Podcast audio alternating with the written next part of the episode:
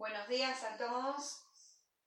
Es una alegría poder encontrarnos nuevamente, verlos de alguna manera atrás de una pantalla, pero por lo menos nos vemos y podemos compartir este hermoso tiempo de adorar a Dios, que es lo mejor que nos puede pasar en la vida. Adorando, la Biblia dice que Dios en la adoración mueve sus manos, ¿no? En la adoración Dios obra a favor nuestro. Y lo que quiero compartir con ustedes hoy, eh, Dios ha estado hablando conmigo desde enero más o menos, ¿no? Y yo quería compartirlo en la, en la cena de marzo, así que se demoró un poquito el tema, ¿no? Pero para mí fue muy revelador, creo que Dios ya estaba, eh, Dios ya estaba hablando a nuestra vida en cuanto a esos a esas revelaciones o, a esas cosas que Dios quería profundizar en nuestra vida. Y me pasó que en un devocional me encontré con el pasaje de, José cuando José estaba en la cárcel y me llamó mucho la atención. No quiero, no quiero contar ese pasaje porque lo quiero dejar para el final de la historia, eh, como si fuera una película, contarles el final al principio, ¿no? Pero ese pasaje cuando José estaba en la cárcel y algo que pasó ahí me, despertó empezar a leer la, historia de José desde otra perspectiva, ¿no? Como yo estoy diciendo últimamente en, mis charlas y en mis prédicas, eh, ir un poquito más allá de lo obvio, ¿no? Muchas veces hemos escuchado tantas, tantas prédicas con una misma dirección acerca de un pasaje que a veces nos quedamos anclados ¿no? en eso. Y hemos escuchado muchas prédicas, hemos predicado mucho sobre José. A mí personalmente es una, historia, la vida de José en sí me ha enseñado muchísimo eh, acerca de un montón de cosas, de su carácter, de, bueno, cómo fue tratado, cómo llegó, de, de, bueno, del perdón, de bueno, un montón de cosas que estoy segura que ustedes las recordarán porque, como digo, hemos predicado mucho. Pero hoy vamos a ver la historia de José desde otra perspectiva. Y dice Juan, en Juan 5:46, eh, y no se crean que cambié de mensaje, ¿no? Pero Jesús estaba eh, hablando como siempre con los, los fariseos, ¿no? Eh, la gente que venía y lo cuestionaba, acerca de por qué hacía esto, por qué decía esto, la gente que eh, eh, se enfervorizaba cuando Jesús decía que era el Hijo de Dios, que, que Él venía de parte de Dios, bueno, siempre estaban cuestionándolo, ¿no? Y en un momento Jesús les dice, bueno, pero si ustedes le, cree, le creyeron a Moisés, y para ustedes Moisés es una autoridad, como lo era, ¿no? Porque recuerdan que Moisés era autoridad suprema para el pueblo judío y la palabra de Moisés este, era una palabra que no se cuestionaba. Jesús le dijo, bueno, ya que, que le creen a Moisés, Moisés habló de mí. Y yo dije, ¿cómo? ¿Moisés habló de Jesús? Ustedes saben que Moisés fue el que escribió el libro del Génesis. Él fue el autor del Génesis.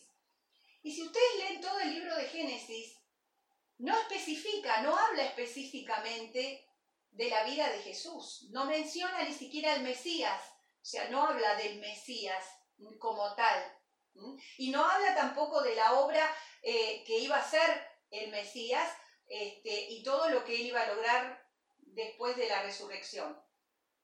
Sin embargo, hoy quizás podamos entender que cuando Jesús dice algo, eh, siempre hay una verdad en eso, ¿no? Así que yo les volvemos a la historia de José y vamos a, Génesis capítulo 37. Yo voy a ir mencionando algunas cosas, ¿no? De José, que hay muchísimas. Podríamos hablar mucho tiempo y con muchos detalles acerca de la vida de este personaje eh, muy importante en, todo el libro del Génesis. ¿no? ¿Quién era José?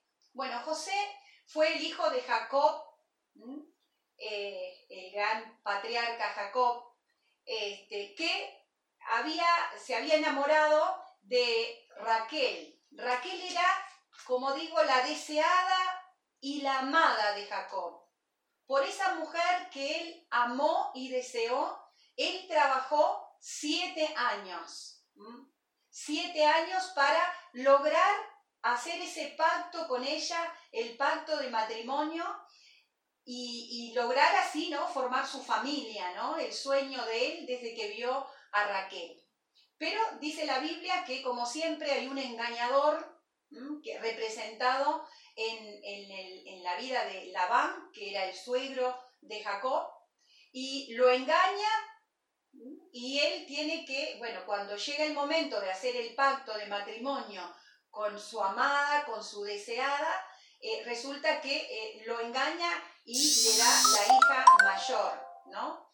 Y dice la Biblia que, bueno, se da cuenta y reclama nuevamente a Raquel y tiene que trabajar siete años más por esa amada, ¿no? Y al empezar a, ver las raíces de José, eh, vi representada a Raquel como la amada, la deseada, el primer plan, el deseo de Jacob de formar una generación con esa amada y con esa deseada, me vino eh, representada en la figura de Raquel a la iglesia, la amada y la deseada, el primer plan, el primer deseo eh, de Dios de tener a través de esa, de esa eh, amada y deseada, que era representada también después este, como su novia, como su esposa, eh, aquella que va a tener las bodas con el Cordero, pero ella, ella fue el plan eh, primero, ¿no? Esa amada y deseada. Sin embargo, ya sabemos lo que pasó, ¿no? El enemigo con su engaño rompió aquellos planes de Dios, ¿no? Entonces, José viene eh, es el primer hijo, el, primogénito de la unión, ¿eh? porque después, obviamente que eh, José, perdón, Jacob logra trabajar siete años más, ¿no? Todo lo que involucra ese siete, ¿no? Todo lo que representa ese número siete en la Biblia, el plan perfecto, el, todo lo que, la idea perfecta, ¿no? De Dios. Y José si bien es el primogénito de Jacob y Raquel, es el número 12 de sus hermanos, ¿no? Número 12, que es gobierno perfecto, ¿no? En la Biblia, representado por ese número. Es, este, ¿se acuerdan? Bueno, todo lo que involucra en, en, toda la Biblia el número 12, pero tiene que ver con plan perfecto, gobierno perfecto, algo completo, ¿no? Y José es el número 12 en la genealogía de sus hermanos. Bueno, José nace ¿eh? y algo importantísimo, ¿no? Estamos en Génesis, este, empieza antes, ¿no? Pero bueno, yo voy a ir, ustedes eh, vayan yendo a partir, eh, la historia empieza, bueno, empecemos con el 37, ¿no? Estoy media acá perdida con, con los capítulos, pero en el 37 José aparece en escena, ¿no? Ya con, más, este, eh, como personaje un poco más presente, ¿no?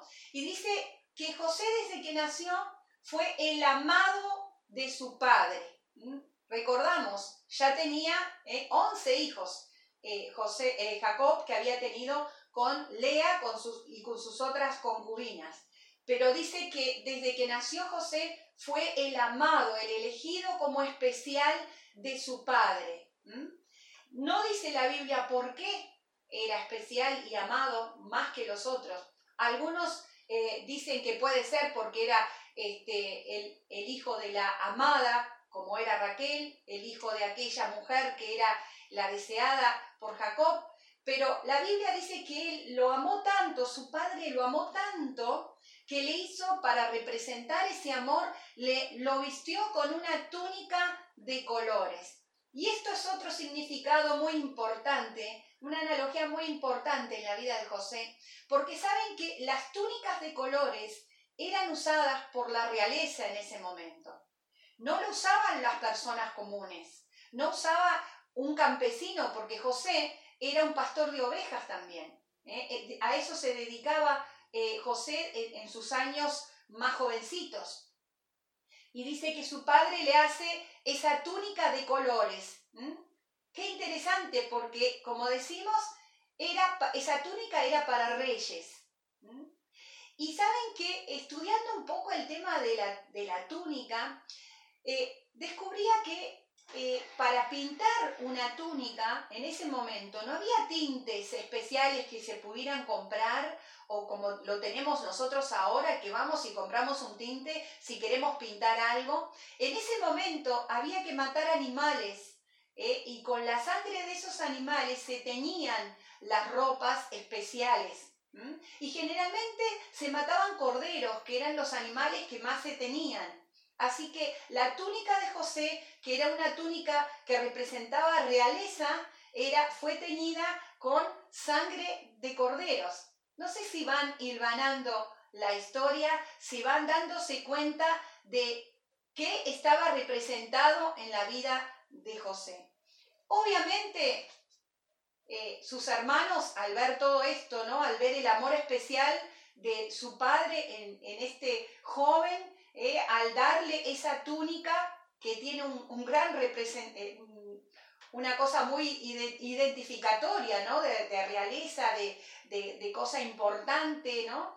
empezaron a tenerle envidia, lo empezaron a rechazar y no toleraban ver el amor y, lo especial que era José eh, para la vida de su padre, ¿no? Y empezó a ser despreciado por sus hermanos, ¿no? Empezó a ser rechazado por sus hermanos, ¿no? Y si nosotros identificamos esto con la historia de Jesús, Jesús desde sus primeros tiempos ¿eh? cuando él empezó a identificarse como el amado de su padre, como, como aquel que era especial para su padre, hablando las palabras de su padre y, expresando que él y su padre eran uno, empezó a ser rechazado, ¿no? Como el primer el versículo que les mencioné, empezaron a no tolerar de que él dijera que él y su padre eran uno y que él venía en nombre de su padre y mencionando que él era el hijo de Dios el mismo Antiguo Testamento dice que él fue despreciado y rechazado, ¿no? Por estas cosas también. Entonces ya vamos viendo, ¿no? El paralelismo que hay en la vida de José. Y bueno, pasa eh, su padre, eh, bueno, con esta unión en él, indudablemente lo escuchaba un poco más que a sus hermanos, ¿no? Y en, ahí sí, en, los primeros versículos del capítulo 37, José empieza a tener unos sueños. Y vuelvo a decir lo mismo, siempre identificábamos los sueños como ese ese chico mimado, ¿no? Que soñaba cosas grandes porque era un soñador, como le dicen a José, porque bueno, él se imaginaba que ya por el gran amor que le tenía el padre y el consentimiento del padre, él estaba eh, con esos sueños de grandeza, ¿no? Pero quizás hoy cambiemos la óptica de los sueños de José. Dice que el primer sueño de José, él lo cuenta a su padre y a sus hermanos en el versículo 7, y decía esto el sueño. Oí, oíd ahora este sueño que he soñado. He aquí que atábamos manojos en medio del campo y he aquí que mi manojo se levantaba y estaba derecho y que vuestros manojos estaban alrededor, alrededor y se inclinaban al mío. Un sueño que al principio parece un sueño común. Manojo que estaba derecho, los otros se inclinaban a él. Si uno se queda ahí, es un sueño más de decir, bueno, José, estabas delirando, tenías grandeza, eh, estás muy consentido. Ahora fíjense la interpretación del sueño que le dan los hermanos. Estábamos diciendo que los hermanos lo rechazan, los hermanos le tienen envidia, los hermanos le tienen celos, los hermanos no toleran que él diga que es el amado del Padre. Miren la interpretación del sueño que tienen los hermanos. Y le respondieron sus hermanos, ¿reinarás tú sobre nosotros? ¿O señor, señorearás sobre nosotros? ¿No les parece muy interesante? Los hermanos declarando que la interpretación de ese sueño era que José iba a reinar y señorear sobre ellos. En ningún momento o a primera vista ese sueño manifestaba alguna cosa así. podría manifestar de que José era un orgulloso, que se sentía más grande que los demás, podía representar que José quería dominarlos o que José eh, les estaba diciendo alguna cosa como que ellos eran menos, pero qué interesante que los hermanos declaran a José que la interpretación de ese sueño sería que él iba a reinar y señorear sobre ellos. Otro sueño, soñó otro sueño y contó a sus hermanos diciendo, he aquí que he soñado otro sueño, y he aquí que el sol y la luna y once estrellas se inclinaban a mí. Y le contó a su padre y a sus hermanos, y su padre le reprendió y le dijo, ¿qué sueño es este que soñaste? ¿Acaso vendremos yo y tu madre y tus hermanos a postrarnos en tierra ante ti? Y sus hermanos le tenían más envidia, pero su padre meditaba en esto. Otra vez, una interpretación muy particular. La interpretación del sueño, segundo sueño de José era que todos vendrían a postrarse frente a José, dándole ¿no? una autoridad. A ver, en ese entonces la gente se postraba frente a, grandes reyes y autoridades supremas, frente a grandezas no se postraban frente a personas comunes, pero su padre le declaró que la interpretación de ese sueño era que todos vendrían a postrarse frente a José. Vamos entendiendo qué cosas y qué misterios estaban revelando la vida de José y qué plan perfecto que desde antes de la fundación del mundo estaba predestinado para nuestro Dios, para nuestro Salvador Jesucristo, ¿no? Dice que obviamente la historia que eh, eh, fue despertó aún más bronca y envidia porque eh, espiritualmente obviamente no la podían entender por más que habían declarado proféticamente las cosas que sucederían con un Mesías que ni soñaban que vendrían, ni sabían lo que estaban diciendo, pero la boca de ellos se abrió para declarar el plan de Dios sobre la vida de su hijo. Y bueno, dice que empezaron a rechazarlo, empezaron a, tratar de sacárselo de encima a José. Bueno, sabemos la historia, José los va a buscar, los va, va, a ver cómo ellos estaban, enviados por su padre, ellos lo toman, primero lo quieren matar, pero después deciden venderlo. ¿Quién decide venderlo? ¿Mm? Piensa, no, mejor no lo matemos, vendámoslo, ¿no? Porque parecía menos gravoso, ¿no? Menos violento, ¿no? Fue Judá, su hermano llamado Judá. Si nosotros vamos al Nuevo Testamento, el que lo vendió a Jesús también por una cantidad de dinero fue Judá. Entonces es como que casualidad, podemos pensar eh, en esto que estamos viendo que no, no era casualidad. Las cosas en la Biblia no suceden por casualidad. Todo está dentro de un plan perfecto. Todo está dentro de cosas que Dios ha eh, provisto, el plan perfecto de salvación que ha provisto. Porque el destino de José no era su familia personal, no era la familia en la que él había eh, nacido. El destino de José no era morir ahí, el destino de José era otro y era otro mucho más grande.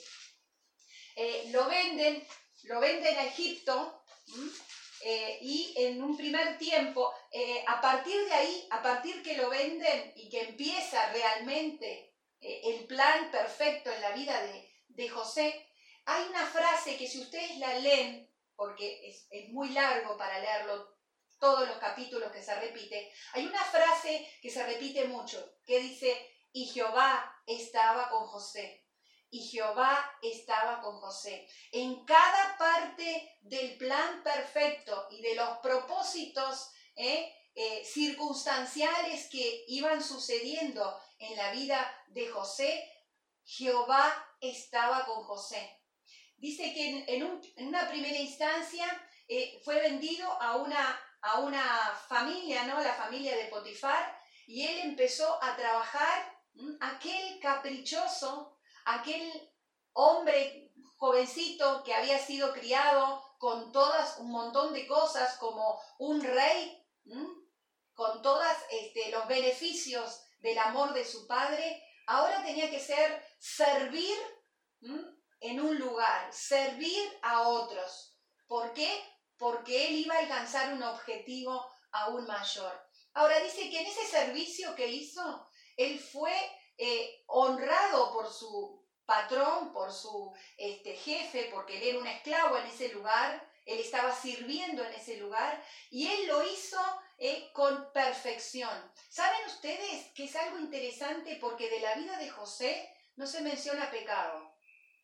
Podemos hacer un análisis de que sí, él era humano, eh, puede haber tenido si lo miramos humanamente, podemos pensar en el tema de su carácter, no sé, en su inmadurez, pero de José no se menciona pecado. Es el único personaje del Antiguo Testamento donde no se menciona un pecado específico.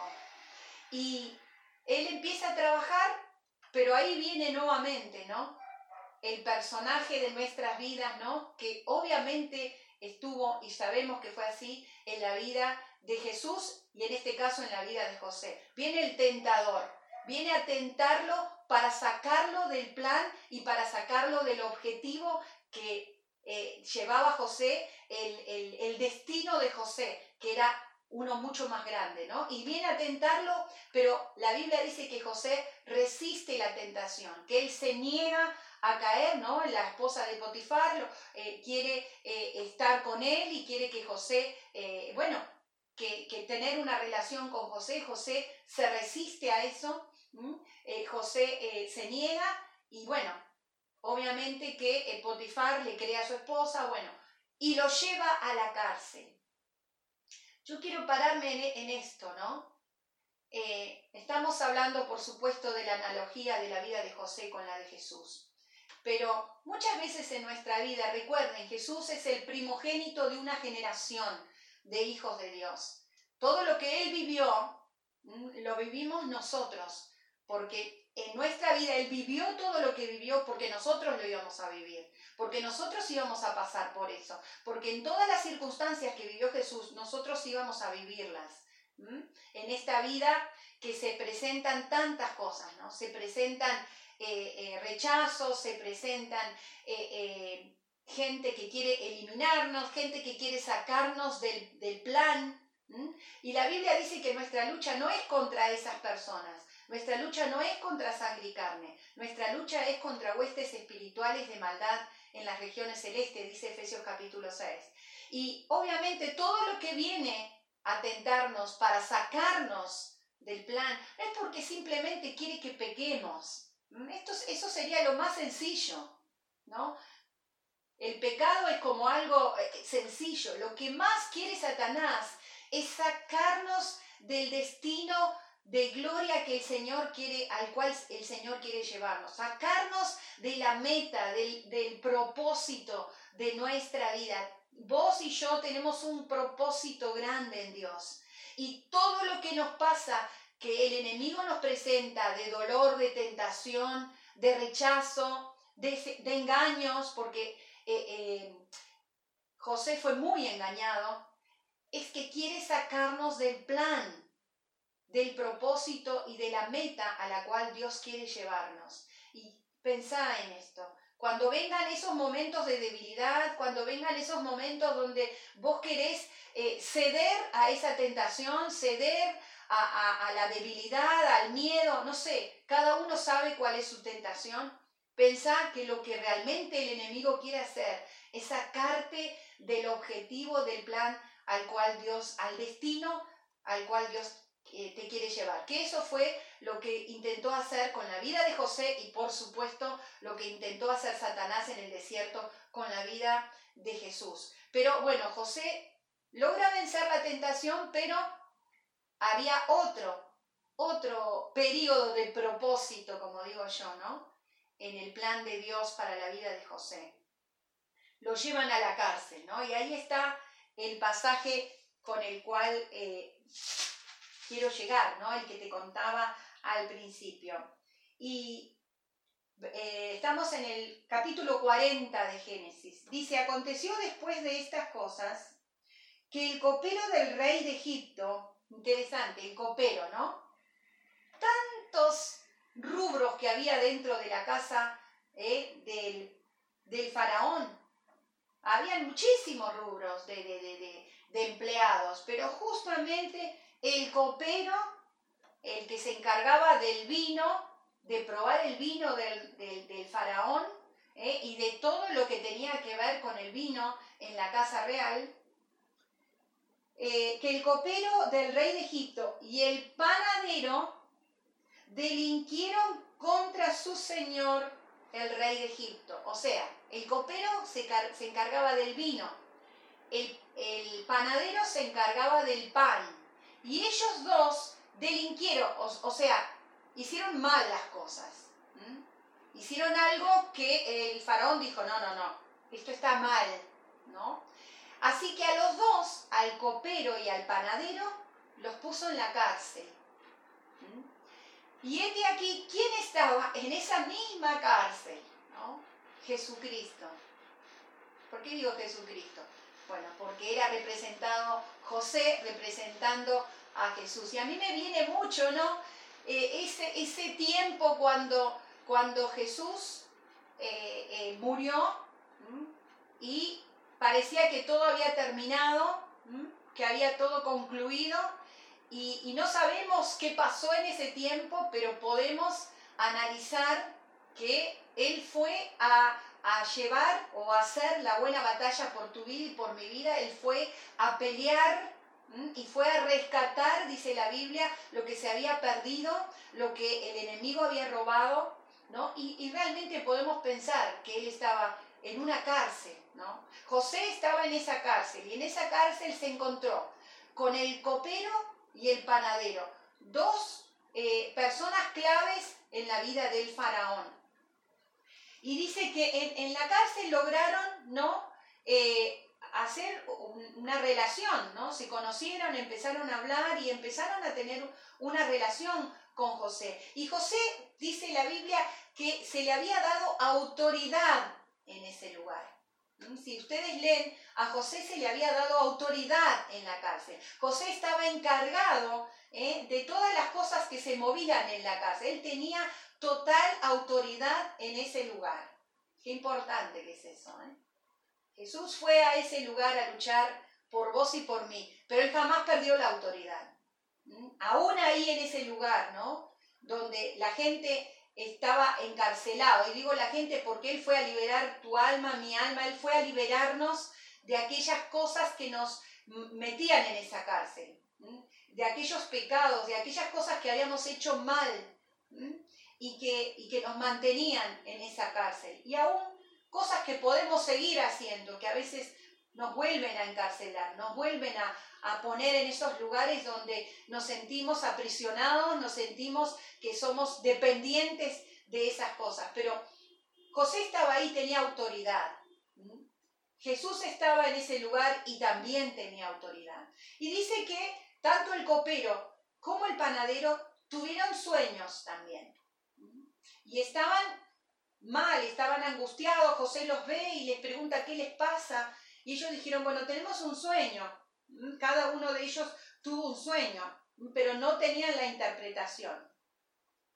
Y versículo 8 dice, ¿no son de Dios? José le dice a, los, a ellos dos, ¿no son de Dios las interpretaciones? O sea, quédese tranquilo, porque la interpretación de esto que el sueño que ustedes tuvieron, Dios se las puede decir. Entonces el jefe de los coperos contó su sueño a José. Yo soñaba que veía una vid delante de mí y en la vid tres sarmientos. ¿Vieron los números claves? A mí me fascinaría hablar solamente de los números, ya saben, ¿no? El 7, el 12, el 3. El, el copero vio tres sarmientos y ella como que brotaba y arrojaba su flor, viniendo a madurar sus racimos de uvas y que la copa de Faraón estaba en mi mano, y tomaba yo las uvas y las exprimía en la copa de Faraón, y daba yo la copa en mano de Faraón. ¿Mm? Y dijo José, esta es su interpretación. los tres sarmientos son tres días. ¿Se acuerdan ustedes, no? De toda la analogía de la crucifixión y la muerte de Jesús. ¿Y cuántos días estuvo ahí, en esa cárcel? Al cabo de tres días levantará Faraón tu cabeza y te restituirá a tu puesto y darás la copa a Faraón en su mano, como solías hacerlo cuando eras su copero.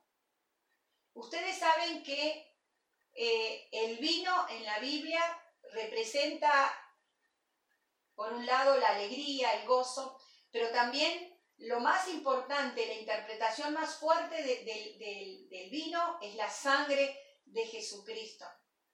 La sangre, como hemos escuchado en muchas prédicas en este tiempo, la sangre que está viva, la sangre que se ha demostrado que tiene todavía vida, ¿no? Y este copero soñaba ¿eh? este sueño y que él volvía a poner eh, la sangre en la copa del faraón. Ahora vamos al segundo. Viendo, 16, versículo 17. Viendo el jefe de los panaderos que había interpretado para bien, dijo a José, también yo soñé que veía tres canastillos blancos sobre mi cabeza. En el canastillo más alto había de toda clase de manjares de pastelería para Faraón y las aves la comían del canastillo de sobre mi cabeza. Entonces respondió José y dijo, esta es su interpretación. Los tres canastillos son tres días. Al cabo de tres días quitará Faraón tu cabeza de sobre ti y te hará colgar en la horca y las aves comerán tu carne de sobre ti. Al tercer día, que era el día del cumpleaños de Faraón, el rey hizo banquete a todos sus sirvientes y al alzó la cabeza del jefe de los coperos y la cabeza del jefe de los panaderos entre sus servidores, e hizo volver a su oficio al jefe de los coperos, y dio éste la copa en mano del faraón, mas hizo ahorcar al jefe de los panaderos, como lo había interpretado José. Y después dice, y el jefe de los coperos no se acordó de José. El vino representa la sangre de Jesucristo que por siempre está viva. La sangre que tiene el poder ¿eh? para generar vida, para, para limpiar. La sangre que fue derramada por tu vida, por mi vida, para rescatarnos ¿no? de esa cárcel donde hay tantas cosas en esa cárcel, ¿no? de tu vida y de mi vida, y que gracias a Dios el Señor nos rescató y nos sigue rescatando.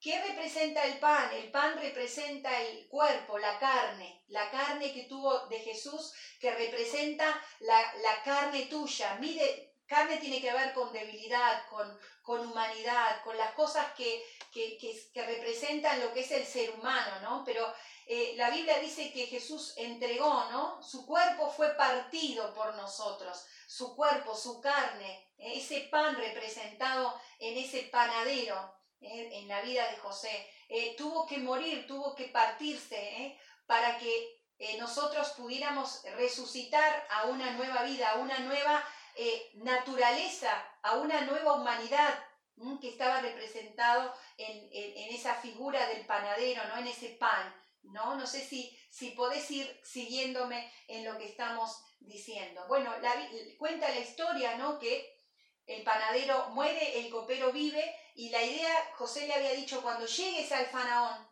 hablale al faraón de mí, que faraón me pueda sacar de este lugar. Pasó un tiempo y eh, dice que pasaron dos años, número dos también, una, una analogía de números este, representando este, la vida de Jesús, tiene que ver también eh, pasaron ese tiempo y no se acordaban, pero pasado ese tiempo, el copero un día se acordó porque el, faraón le cuenta de un sueño, un sueño donde iba a haber una crisis, una gran crisis, ¿no? Y no sabía la interpretación.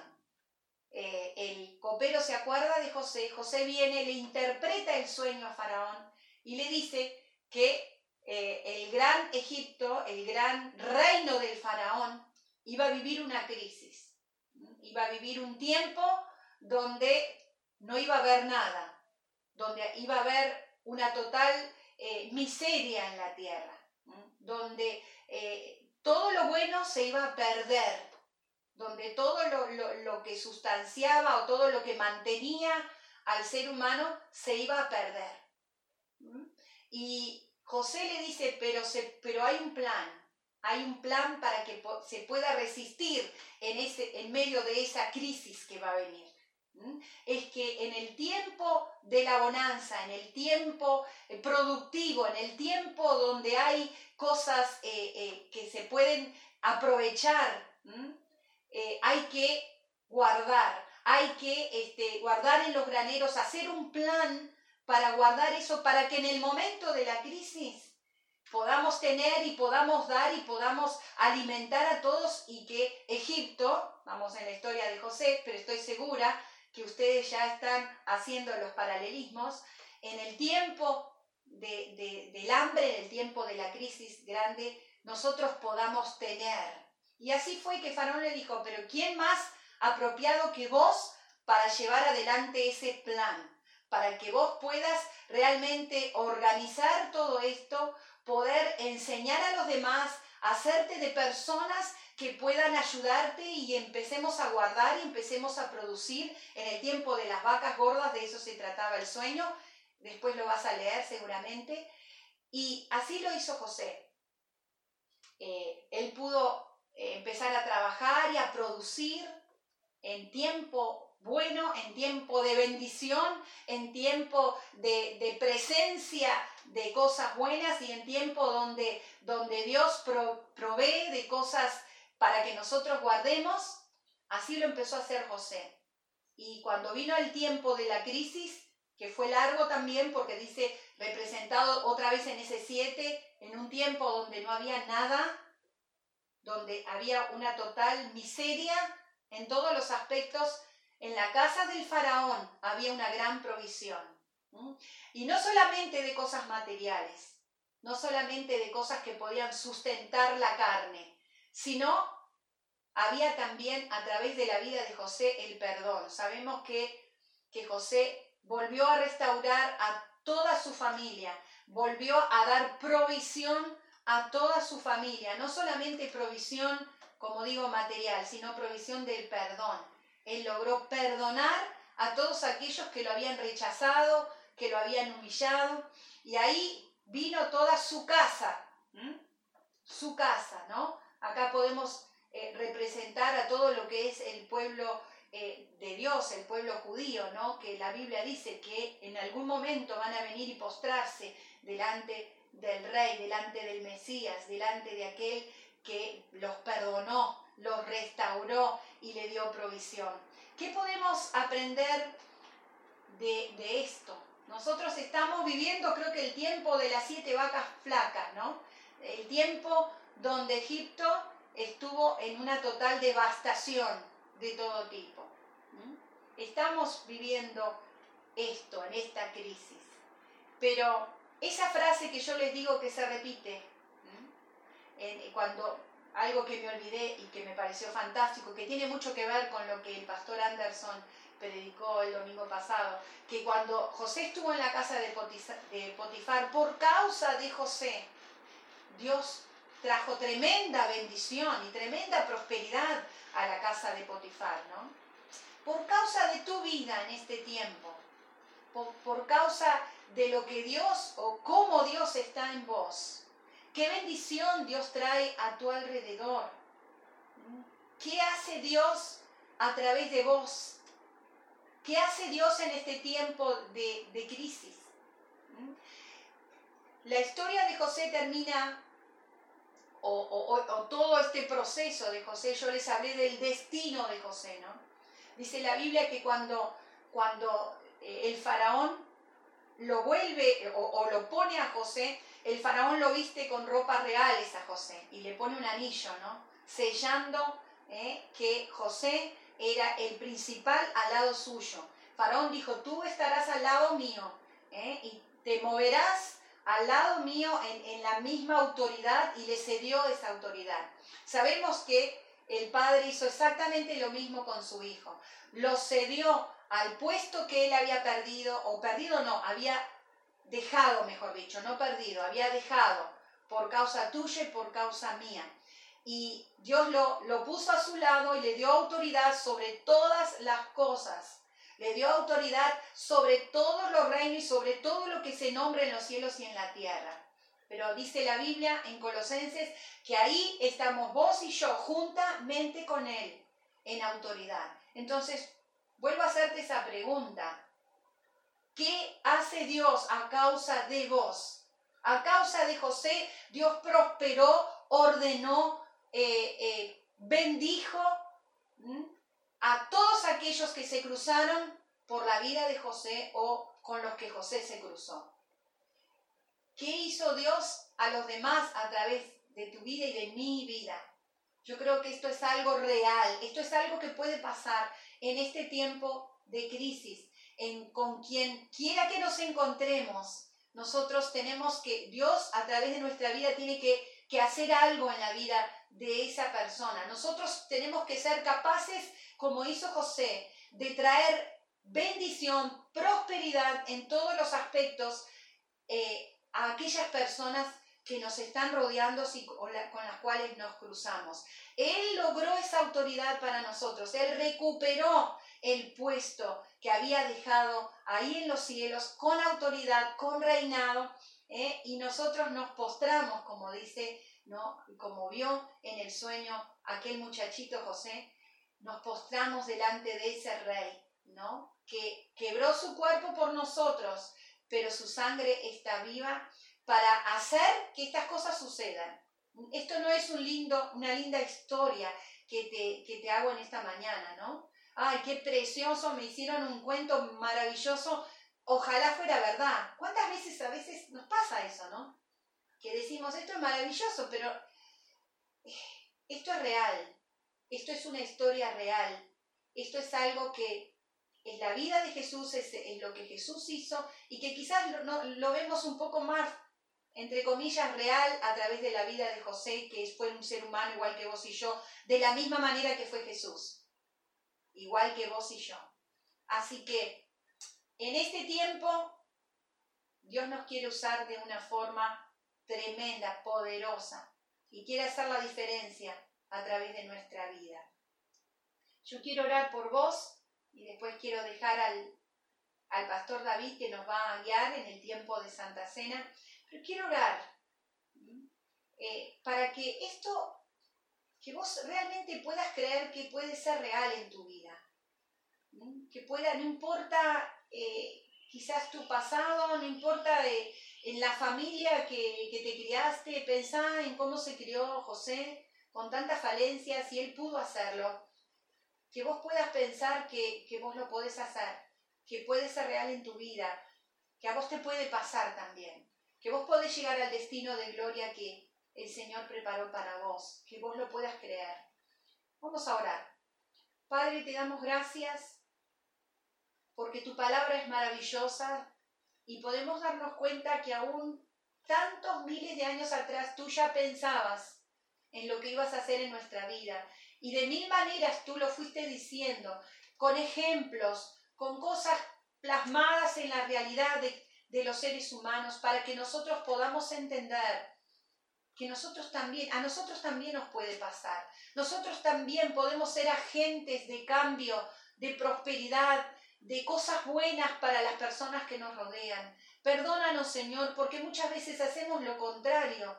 Muchas veces por causa nuestra las personas son maldecidas, por causa nuestra las personas sufren o, o, o, viven en la miseria, o siguen en sus pecados, o siguen en su vida equivocada. Perdónanos. Cambia eso hoy, Señor. Y que realmente hoy pueda en nuestra vida pasar como pasó con José, que por causa nuestra nuestro entorno cambie, por causa nuestra y por lo que tú, tu presencia en nuestra vida, las cosas cambien. Te damos gracias infinitas por todo el sacrificio que tú pagaste, por todos los procesos que tú tuviste que pasar, que no fueron procesos tan lindos de desprecio, de, de, de cosas tan feas, de cuando te criticaron, cuando te abandonaron, cuando te traicionaron. Todo eso tú lo viviste para poder hacer en nosotros una realidad diferente. Gracias, Padre, te honramos, te glorificamos en esta mañana y somos tan felices de haberte conocido, Señor. Gracias, Señor. Derrama ese gozo en nuestra vida, el gozo de la salvación, como dice tu palabra. Derrámalo sobre nosotros en esta mañana. En el nombre poderoso de Jesús. Amén y amén.